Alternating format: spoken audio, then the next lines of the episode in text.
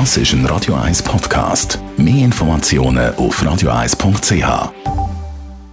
Der Radio 1 Beziehungstyp mit der Paartherapeutin Danja Schifftan. Präsentiert von Paarship, die Schweizer Online-Partneragentur. Paarship.ch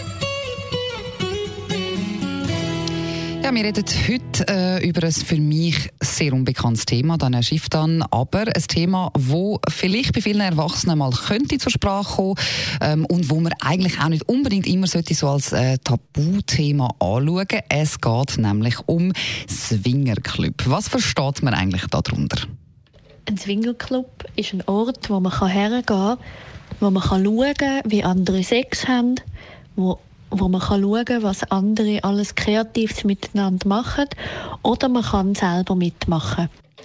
Und äh, wie erlebst du das Thema bei Bar oder ähm, wie nimmst du das im Allgemeinen wahr? Immer wieder höre ich, dass sich das Leute sehr reizvoll und spannend vorstellen. Das kann wahnsinnig reizvoll und wahnsinnig spannend sein und für viele Paare oder auch Einzelleute ist das Erfüllung von der Sexualität für die anderen aber nicht.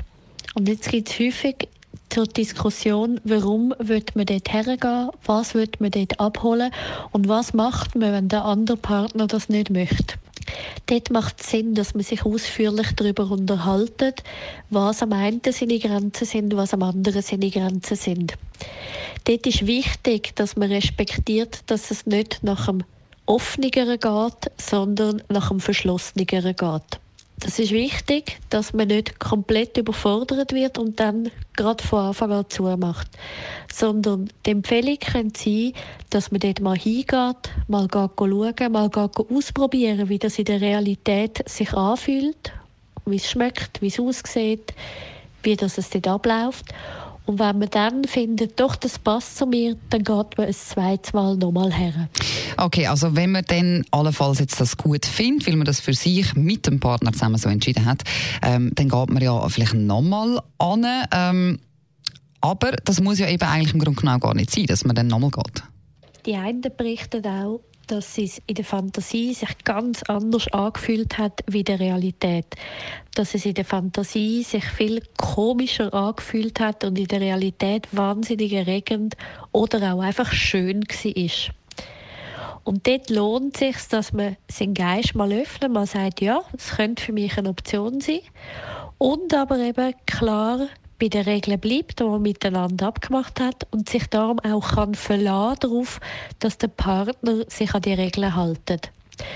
Es empfiehlt sich nicht, dass man vor Ort die Regeln ändert. Also, dass man sagt, man hat jetzt zwar abgemacht, nur zu schauen, aber jetzt ist es doch gerade so schön prickelnd, jetzt könnte man doch etwas ausprobieren, dass man dann dabei bleibt und sagt, nein, wir gehen lieber ein zweites Mal und lassen es auf uns wirken, wie es war.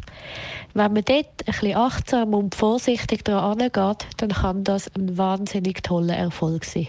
Vielen herzlichen Dank, Tanja Schriftan. Man sollte so Sachen nicht einfach immer nur als Tabu Tabuthema anschauen, sondern eben, man kann durchaus das vielleicht auch mal mit dem Partner besprechen.